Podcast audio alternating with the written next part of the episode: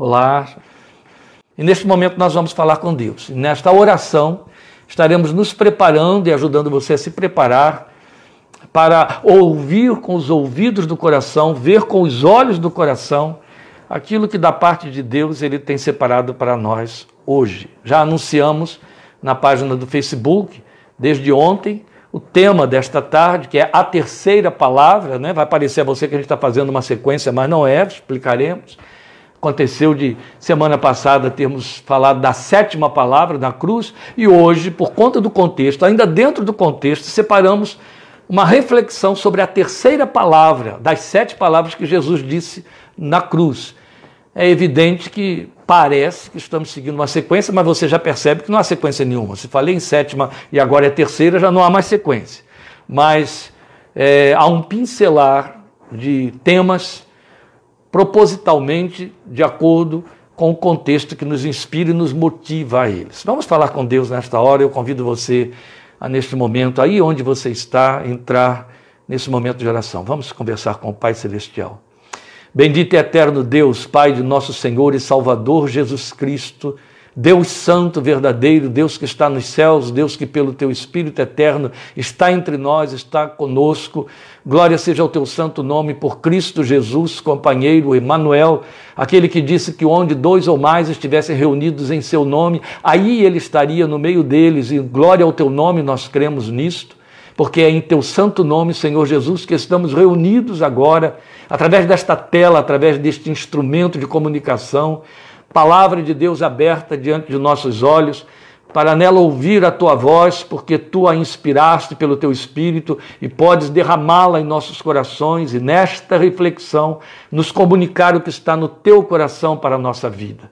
Eu quero te bendizer e rogar que fales conosco, que trates conosco, a nós que aqui estamos e a todos os que estão ao alcance da nossa voz, os de perto e os de longe, Rememoramos aqui aqueles por quem temos orado ao longo destes dias, os de perto e os de longe, e sabemos que há vidas de muito longe que estão nos acompanhando através desta tela.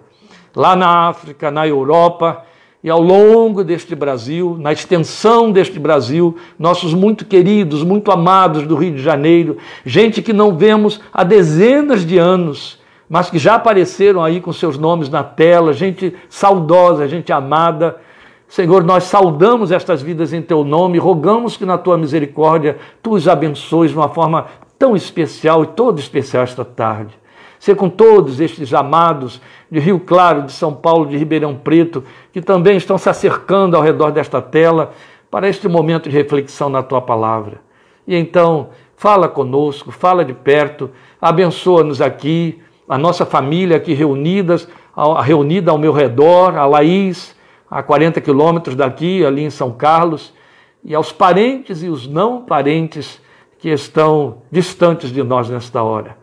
Fala aos nossos irmãos na fé, a grande família de Deus, aqueles que têm por que se deter agora diante desta mídia para ouvir a tua voz. São movidos pela palavra de Deus, não por esse, por esse encontro conosco, um encontro midiático, mas, na verdade, pelo encontro com a palavra, por ouvir a voz que vem do alto. Por isso, fala conosco, ensina-nos, conduze-nos e derrama a tua bênção sobre nossas vidas à medida em que vamos refletindo nesta palavra bendita e eterna que tens enviado ao nosso encontro. No nome santo de Cristo Jesus, teu Filho, oramos e esperamos na tua graça para o louvor da glória de teu santo nome. Amém. Amém.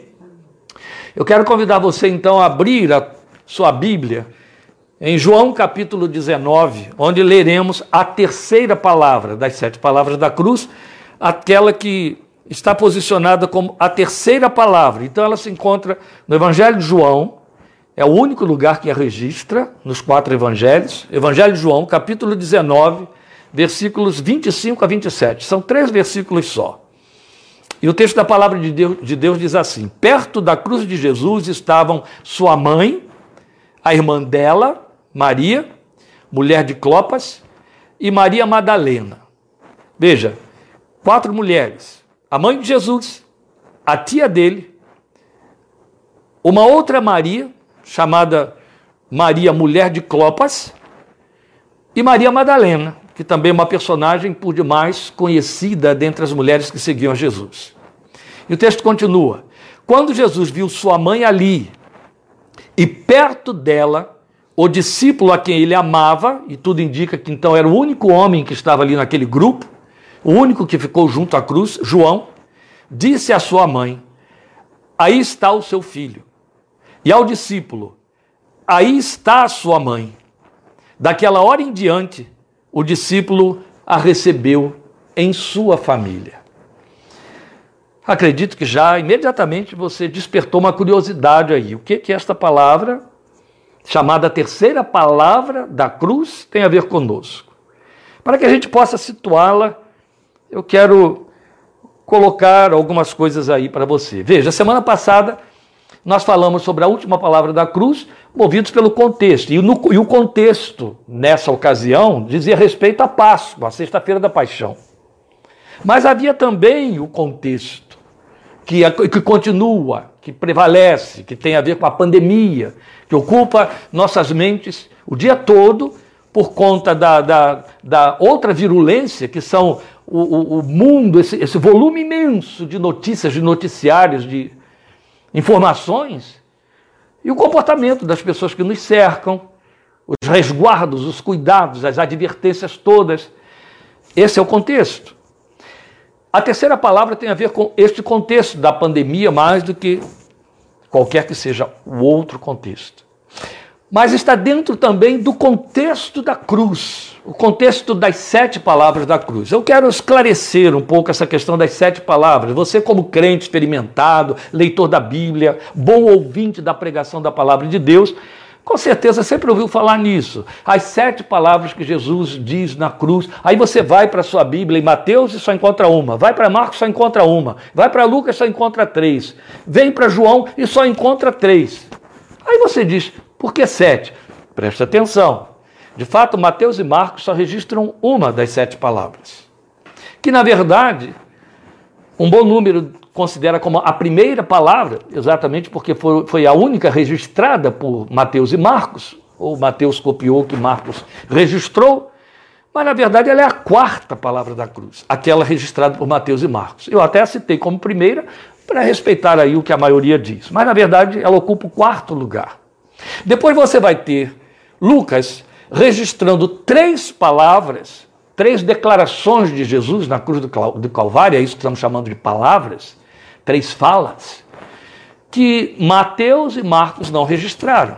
Aí vem João e registra mais três que nem Mateus, nem Marcos e nem Lucas registraram. Então são três exclusivas de João, três exclusivas de Lucas e duas que Marcos e Mateus compartilham.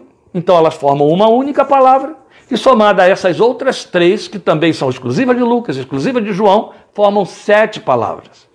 A ordem foi colocada e ela é, não tem por que ser diferente, ela é fácil de ser verificada. À medida que você lê e junta, seleciona as sete palavras, você percebe o lugar que cada uma delas ocupa. Então elas ficariam mais ou menos distribuídas assim. A primeira palavra seria: Pai, perdoa-os porque não sabem o que fazem. A segunda palavra, ele disse para o ladrão que estava ao lado dele na cruz, e essa é exclusiva de Lucas: Hoje mesmo estarás comigo no paraíso. Aí vem a terceira palavra, que é esta que João registra aqui para nós, quando Jesus fala para sua mãe e para ele, João que está registrando essa palavra. Depois vem a quarta palavra, aquela que foi registrada por Mateus e por Marcos. Deus meu, Deus meu, por que me desamparaste? Que Marcos registra no aramaico, citamos semana passada. Depois vem a quinta palavra, tenho sede. Aí vem a sexta, está consumado. E a última, que citamos e meditamos nela semana, semana passada, Pai, nas tuas mãos entrego o meu espírito. Aí estão as sete palavras. Por que estamos pensando a terceira palavra desse conjunto de sete palavras, quando todas têm tudo a ver com a obra que foi realizada na cruz do Calvário, todas ditas na cruz do Calvário, e não apenas porque foram ditas na cruz, mas pelo fato de que foram ditas a partir da cruz, por causa da cruz. A cruz foi a causa dessas falas do Senhor Jesus. Por que pensamos a terceira palavra? Porque ela tem um diferencial todo dela. no contexto. Os que têm contato direto comigo, aqueles que é, conseguem receber aí meus e-mails, eles vão receber a síntese desta meditação, como ter recebido de todas as outras, e poderão apurar com mais detalhamento, isto que não, não temos tempo aqui para é, é, expor tão detalhadamente, não quero cansar você. Mas eu preciso, pelo menos, pontuar coisas que fiquem esclarecidas, especialmente para aqueles que não terão acesso a esta síntese. E então, volta a carga, ela, porque a terceira palavra, e uma vez que estamos dizendo que ela parece destoar de todo o sentido das outras seis. Começo mostrando a você uma coisa que percebi que é bem interessante, é que a terceira palavra, ela parece formar um eixo em torno da qual as outras circulam. Tudo o que acontece na cruz tem a ver conosco. A fé cristã não existe sem a cruz. Não há cristão sem a cruz. Somos cristãos por causa da cruz. A igreja existe por causa da cruz. E o Filho de Deus, que consumou todas as coisas na cruz, inaugurou o discipulado, a, a, a, a busca de aprender, de segui-lo, de obedecê-lo, determinando que temos de levar a nossa cruz. Então, nós e a cruz temos tudo a ver e sem ela não temos nada. A cruz é tudo para nós. O que aconteceu na cruz é toda a realidade da nossa vida. E mais, é daquelas informações a respeito da fé cristã que ficam mal entendidas, mal recebidas. Algumas pessoas não querem trabalhar muito com elas. Primeiro, Jesus disse que temos de levar a nossa cruz. As pessoas dão sinônimos para esta cruz que a malbarateiam demais. A cruz se torna o peso da vida, o fardo, as coisas desagradáveis. Às vezes cometemos a blasfêmia, a insolência de chamar alguém de nossa cruz. Nenhuma destas coisas, problemas da vida, em hipótese alguma, significam cruz. A cruz é compromisso, a cruz é missão, entende? A cruz é crucificação. Tem de pertencer a mim e a você a experiência do apóstolo Paulo, que deu a ele a autoridade que, se vivida, dará a nós também a mesma autoridade de cristãos autênticos que possam dizer, porque isso não é filosofia da fé cristã, isso é experiência real, ou você a vive ou ela não existe. Já estou crucificado com Cristo.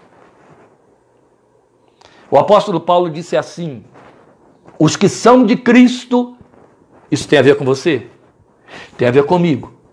Tem a ver com todo aquele que é cristão. Os que são de Cristo somos nós. Amém? Crucificaram a carne com as suas paixões. Entende agora o que significa levar a cruz? Levar a cruz não é ter problemas na vida. Você pode viver uma vida de prazeres e alegrias, e tem muito crente que tem, muito cristão que tem essa, esse privilégio de poucos. Vida leve, vida sossegada, próspera e ainda nela levar a sua cruz. Porque volta a dizer, a cruz não é peso, não é o fardo das vicissitudes da vida. Não.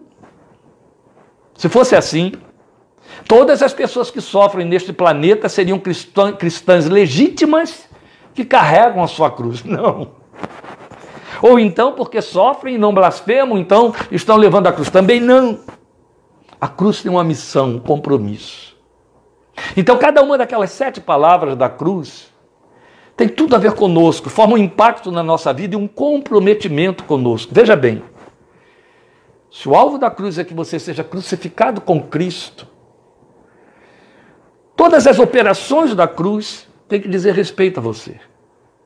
Todas as operações da cruz têm que dizer respeito a mim. Não é só o efeito, é o compromisso. A questão é que um bom número de nós, isso é uma comodidade indesculpável, entende que compromisso com a cruz é receber efeitos da cruz. O efeito da cruz independe do seu compromisso com ela. Foi o que Jesus ofereceu. Se você crê na obra que ele realizou na cruz, você está salvo, você é salvo, é perdoado dos seus pecados, o nome disso é graça de Deus. É o efeito que independe de você. Mas a missão da cruz O carregar a cruz envolve sua vontade, seu investimento pessoal, seu compromisso. E aí eu volto à carga. A terceira palavra da cruz, ela destoa das demais, porque há uma universalidade nas palavras da cruz que a terceira não atende a essa universalidade. Pelo contrário, ela vai pela via oposta. O que, é que eu chamo de universalidade das palavras da cruz? Quando Jesus diz as duas primeiras palavras, ele está falando da sua oferta de perdão de resgate para a humanidade. Quando Jesus fala quarta e a quinta palavras, ele está voltando os olhos para si mesmo, sentindo a sua humanidade no, auge do padecimento, da ira de Deus caindo sobre ele. Deus meu, Deus meu, por que me desamparaste? Tenho sede. Era ele no auge, no extremo da sua humanidade. E ainda estamos falando de universalidade, porque era a favor de todos nós.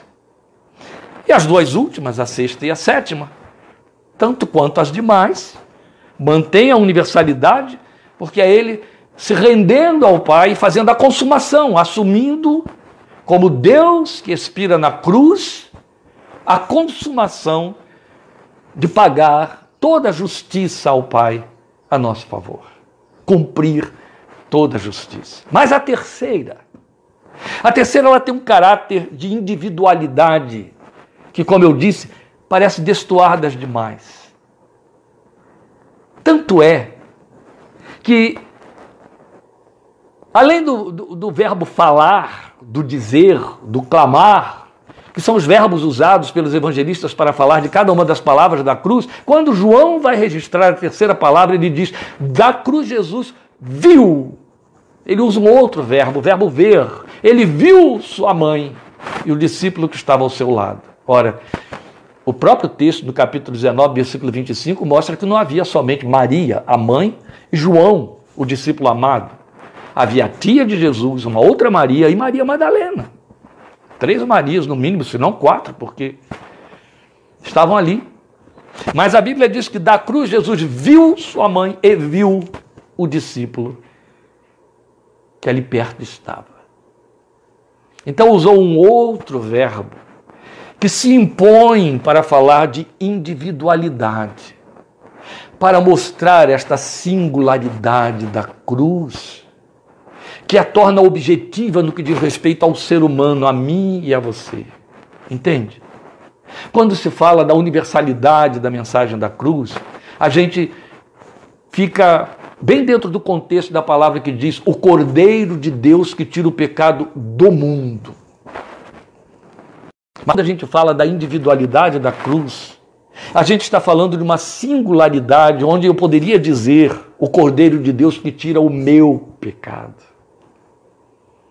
Da mesma maneira como o apóstolo Paulo certa vez disse: Cristo amou a igreja.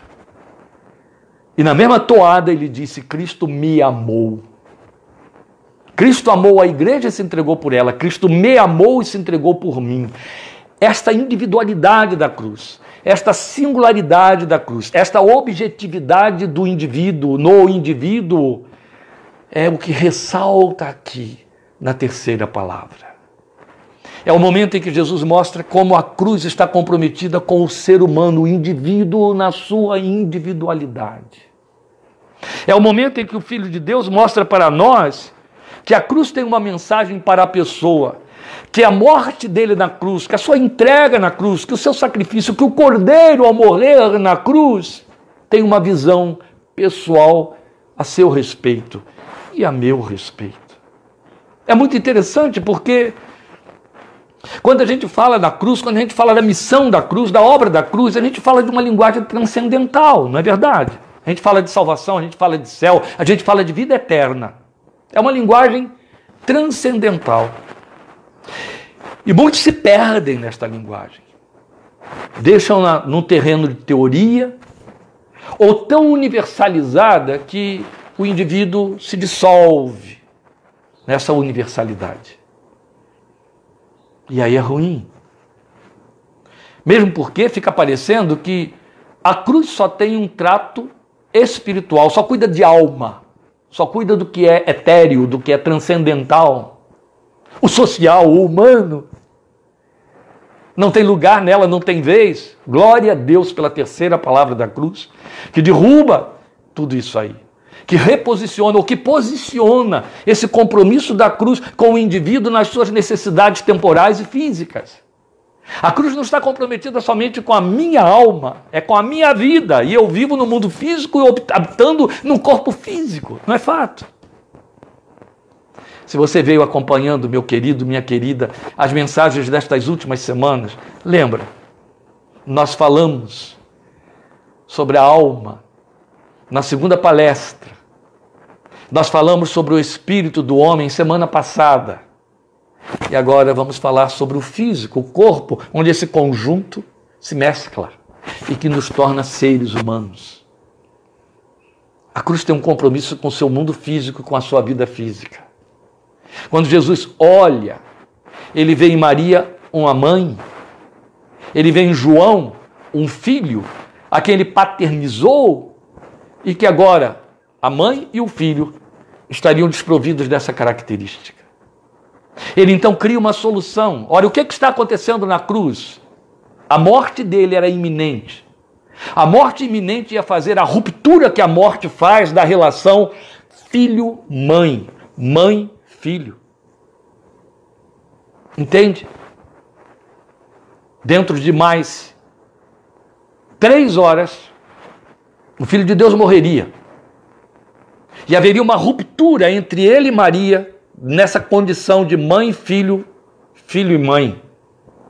Aí ele cria uma solução. A morte faria essa ruptura. Ele arranja uma solução para ela, ele arranja um filho para ela. As, algumas versões mais antigas colocam esse apodo aí, esse vocativo aí: mulher, eis aí teu filho. Filho, eis aí a tua mãe. Esta versão que eu li tira o vocativo. Apenas ele olha para ela e diz: Eis aí o teu filho. E olha para ele e diz: Eis aí a tua mãe. Aí o texto encerra dizendo: A partir daquele momento, ele passou a recebê-lo em casa. Versões antigas dizem, a minha versão diz em família. Que bonito é quando, passados 40 dias, não, 50 dias, 50 dias depois disso tudo, no dia de Pentecostes, você vai encontrar a Bíblia dizendo, na abertura do livro de Atos, que estavam 120 reunidos, e é evidente, os 12, 11 estavam lá, 11. Os 11 apóstolos que Judas tinha se perdido. E aí o texto diz: e entre eles estava Maria. Claro. João a assumiu em casa. João vai para aquele encontro dos 120. João vai para aquele encontro no cenáculo e leva a sua outra mãe, a sua nova mãe porque Jesus estabeleceu essa categoria.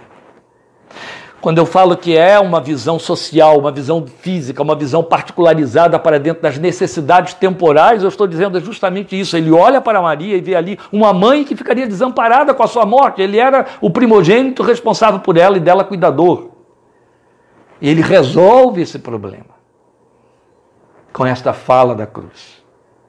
De igual maneira, o João, João, o discípulo amado, que se colocava na condição de filho, o mais jovem do grupo, do colégio apostólico, agora vai receber no lugar desse Senhor, Mestre, Salvador, Pai, o discipulador e mestre, daí Pai, a mãe que vai tutelá-lo, que será o seu arrimo,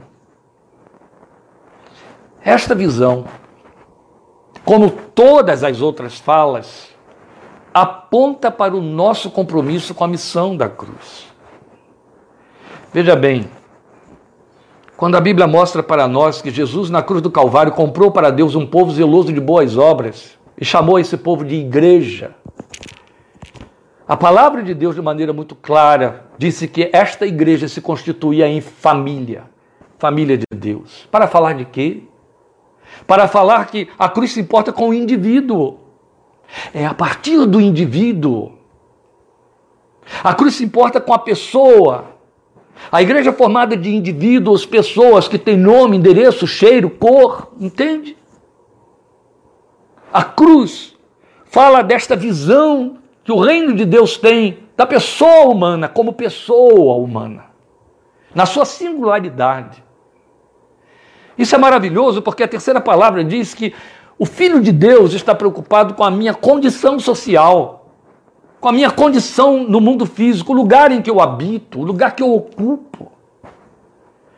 Quando a Bíblia diz que o Filho de Deus sabe o que vai no coração do homem, ao dizer que ele sabe o que vai no coração do homem, é evidente que está assumindo que ele sabe daquilo que põe coisas no coração do homem, o ambiente em que esse homem habita. Davi disse no Salmo 139 que de longe ele conhece meu pensamento e ele conhece o meu levantar e o meu assentar. Não é bonito isso? Saber que Deus conhece os primeiros e os últimos movimentos meus no dia a dia o meu levantar e o meu assentar, o meu sair o meu voltar. Deus tem um conhecimento da minha individuação e a minha manifestação individual na história, na minha geração, no momento, no meu dia a dia, no momento que eu vivo. Esta é a razão porque a palavra de Deus tem uma proclamação adoradora que diz: Bendito o Senhor que dia a dia leva o meu fardo. Ele é o Deus do cuidado pessoal. Deve ser muito triste ser um cristão que se entende ninguém no meio de uma multidão. Porque essa igreja não existe no plano de Deus. Esse cristianismo não foi planejado por ele. Deve ser muito vazio esse tipo de espiritualidade em que eu sou apenas mais um. Mas a cruz está comprometida com a pessoa. E é a partir da pessoa que se ocupa do todo, entende? É a partir do indivíduo para o todo, do singular para o plural. Aí é maravilhoso pensar que há uma visão particular e pessoal. A história diz que, assistida no seu leito de morte por seu conselheiro espiritual, a rainha Vitória se espantou quando ele lhe disse que Deus era um Deus pessoal. E ela redarguiu dizendo para ele: Eu sou rainha de um império que vai de leste a oeste, de norte a sul do mundo. E eu não posso, em hipótese alguma, dizer que eu sou rainha do cidadão britânico. É impossível. Ele disse, mas o nosso Deus é Deus. Para ele tudo é possível. E ele não seria Deus se, como rei de toda a terra, ele não pudesse ser rei do indivíduo a quem conhece pessoal e particularmente. Ele é Deus da pessoa humana. Jesus morre na cruz pela pessoa humana. Foi ele quem disse: uma alma vale mais que o mundo inteiro. Isso é muito importante. Eu sou essa pessoa, essa alma. Não quero dar muita ênfase à palavra alma, porque estamos citando aqui o fato de que a cruz está preocupada e ocupada com a sua realidade física e social. Jesus resolveu o problema social de Maria e de João desde a cruz. É muito pensar que ele se preocupa com minha condição social e que a cruz carrega nesse compromisso. Bem, eu comecei esta nossa reflexão, meus queridos, falando que a cruz nos compromete com uma missão. Já estou crucificado com Cristo. Se eu já estou crucificado com Cristo, cada uma das sete palavras faz parte da minha missão cristã. E coisa séria, não é? Vamos recordá-las de novo. Perdoa-os porque não sabem o que fazem. Hoje mesmo estarás comigo no paraíso. Ai, pastor, mas aí significa o quê? Eu prometo a alguém o paraíso? Não, não, não. O hoje no paraíso é meu e seu por causa da cruz, entende? Se eu morrer hoje, o paraíso é meu hoje. É isso.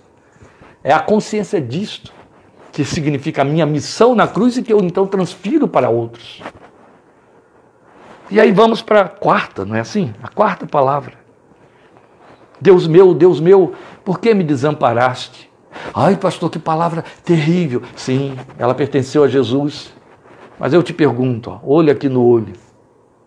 Quantas vezes seu coração gritou esta palavra em desespero, gemendo? Porque não me ouviste? Porque me desamparaste? A sensação de deserto, de abandono, o silêncio do céu. Não é verdade? Quantas vezes? Quantas vezes até mesmo por causa da cruz, entendendo, ah, eu estou indo pelo lugar que devo, fazendo tudo direitinho, e o resultado me trouxe uma sensação de abandono, de esquecimento de Deus. Por que, meu Deus? Por que, meu Deus? Essa palavra nos pertence também. Tenho sede. Ou, quem sabe, Deus nos deu a oportunidade de um dia considerarmos esta rica e gloriosa declaração e fala, palavra da cruz. A quinta. Quantas vezes você diz para Deus: Tenho sede, e Ele não te sacia? Porque até você tem sede de coisas que das quais Ele não deve descedentar você e a mim. É fato? Sabemos disso. Nós nos conhecemos, conhecemos a nossa vida o suficiente para saber que é assim que funciona. Depois você vai ter a sexta palavra. Está consumado. Ou não há coisa mais gloriosa do que você, fazendo um serviço de Deus, percebe que pode dizer, eu não estou falando de fim de vida, eu estou falando de bom sucesso, bom sucedimento, encerramento de etapas. Você poder dizer, acabei a carreira, está consumado. E a última, né, já consideramos, nas tuas mãos entrego meu espírito, a vida de dependência, a vida de absoluta dependência de Deus e confiança, de entrega, de rendição. Não vamos repetir o que já foi dito. E essa terceira palavra, então, o que ela tem a ver comigo e com você? A partir do verbo ver. Se eu estou crucificado com Cristo, eu tenho que ter a missão de ver o outro na sua necessidade singular. Estes dias, este contexto, o contexto da pandemia, que trouxemos à memória agora na abertura desta nossa reflexão, tem sido talvez a única oportunidade que estamos tendo como povo e como povo de Deus de fazer algumas avaliações. Na condição de pastor, eu recebo um sem número de questionamentos diários, através de e-mails, através de mensagens, pessoas aflitas, pessoas compartilhando coisas, necessidades, questões, angústias, alguns em desespero, compartilhando bênçãos. Alguns com um carinho todo especial me enviam músicas, me enviam mensagens agradáveis. E a gente percebe que está havendo uma oportunidade de nós podermos conferir valores ou desvalores.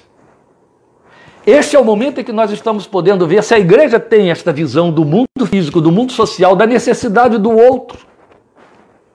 A Bíblia impõe isso sobre mim e você. Compartilhem com os santos nas suas necessidades.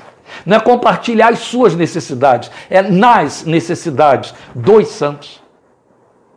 Partilhe junto.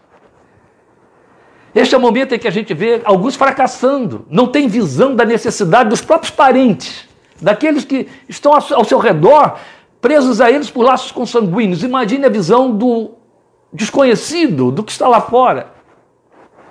Lembram quando Jesus disse: Se a vossa justiça não excederem muito a dos fariseus, de maneira nenhuma entrareis do reino dos céus?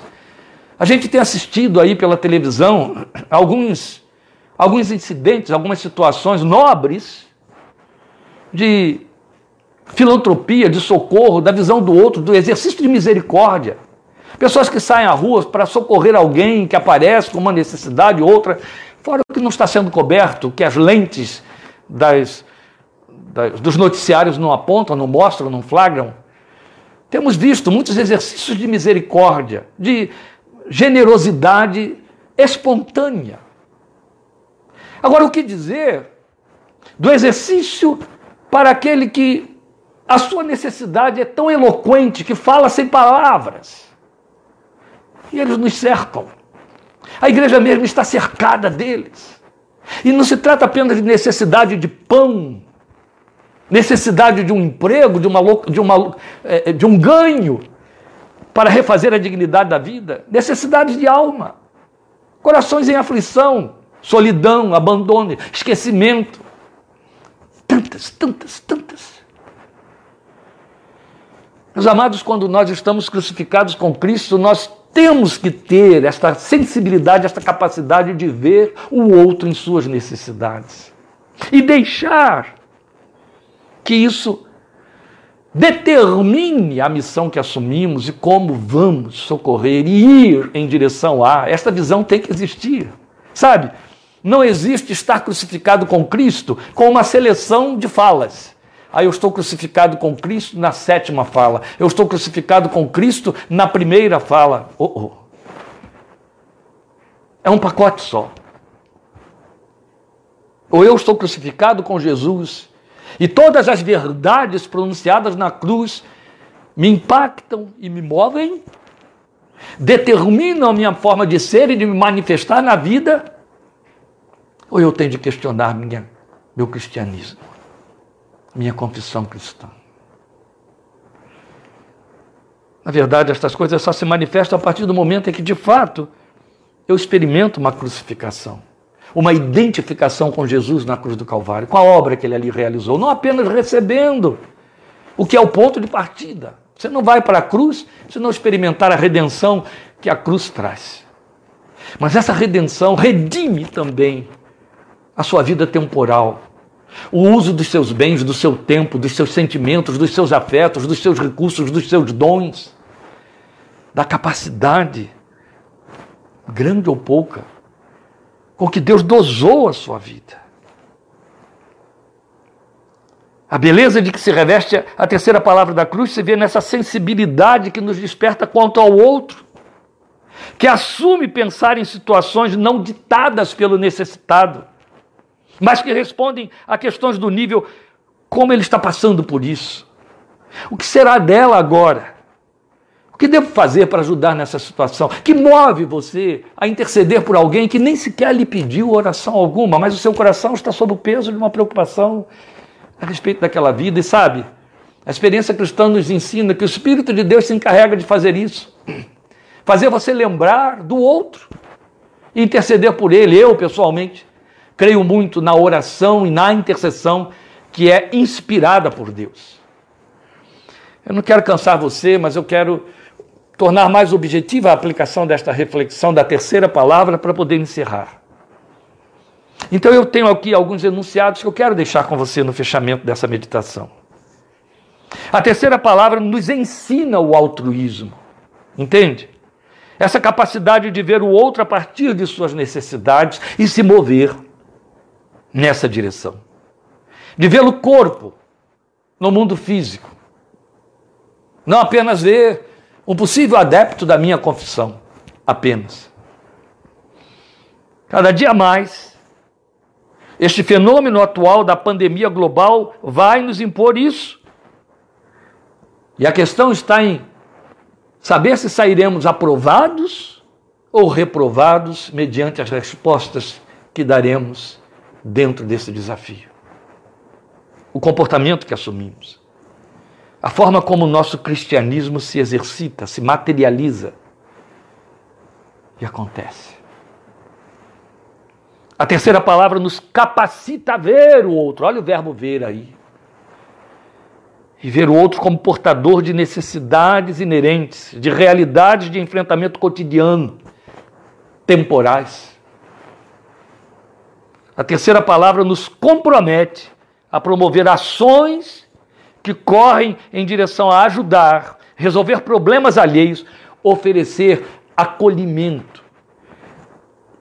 E esta é a ideia, ou o conceito, que eu gostaria que você fixasse aí no seu coração como significado da terceira palavra, a capacidade de acolher. Fazer acolhimento. Eu definiria a terceira palavra como grande compromisso nosso com a cruz quanto a acolher a oferecer socorro, ombros, alento. Entende? A terceira palavra nos ensina a pensar menos em nós mesmos. Eu volto aqui a lembrar você esse, esse, esse, esse conjunto de palavras ditas na cruz. Nas duas primeiras, Jesus está oferecendo a redenção. Na quarta e na quinta, ele está voltado para si mesmo para ver a sua humanidade recebendo a ira de Deus para a punição do pecado do homem, do mundo. E na sexta e na sétima, ele está fazendo entrega, rendição da oferta consumando toda a justiça. Mas na terceira, ele não pensa em humanidade, nem em si e nem no Pai. Ele pensa no outro. Ele pensa em Maria e em João. Ele pensa em personagens visíveis e reais. Esta é a razão porque eu estou dizendo que ela nos ensina a pensar menos em nós mesmos. Porque nos ordena desinstalações de nossas particularidades a favor de outros, tal como Jesus ordenou a João quanto a Maria. Então a terceira palavra, finalmente eu quero dizer isso para você, afirma que ser cristão é viver um evangelho que não se volta exclusivamente para aquele que o confessa. Antes, corre em direção a terceiros, incluindo os que não o confessam. Isto é semear pela fé. E semear é um outro verbo que está comprometido com o que aconteceu na cruz. Semear pela fé. É compromisso com a cruz, cuja palavra nos lembra que colheremos o que semearmos. Mas eu não posso encerrar sem lembrar que só colheremos se semearmos. Amém? Meu querido, minha querida, irmãos amados que estamos vendo os nomes aparecendo por aí e que amamos de fato, quero abençoar você com esta palavra e pedir a você que dê um tempo sobre ela e que considere como você está sendo medido nela, como sairá dela aos olhos de Deus, se ela faz parte da sua crucificação com Cristo Jesus na cruz do Calvário. Pessoalmente, eu conheço muitas pessoas que têm sido abençoadas por poder dizer também na terceira palavra da cruz: Já estou crucificado com Cristo. Deus te abençoe muito, te fortaleça. Tenho orado por todas as famílias que Deus me faz lembrar diariamente, para que o Senhor guarde, proteja, dê sabedoria, inteligência, dê sabedoria espiritual para ter cuidado, para ser humilde, para saber se posicionar, se cuidar a favor de terceiros, não só a seu próprio favor. Ser sábio. Isso é algo de que necessitamos demais como cristãos, é sermos sábios aos olhos de um mundo que entende de inteligência, pouco ou nada sabe de sabedoria. Deus te abençoe com todo o nosso carinho, em nome do Senhor Jesus. E se Ele assim permitir, estaremos juntos de novo no próximo domingo. Amém?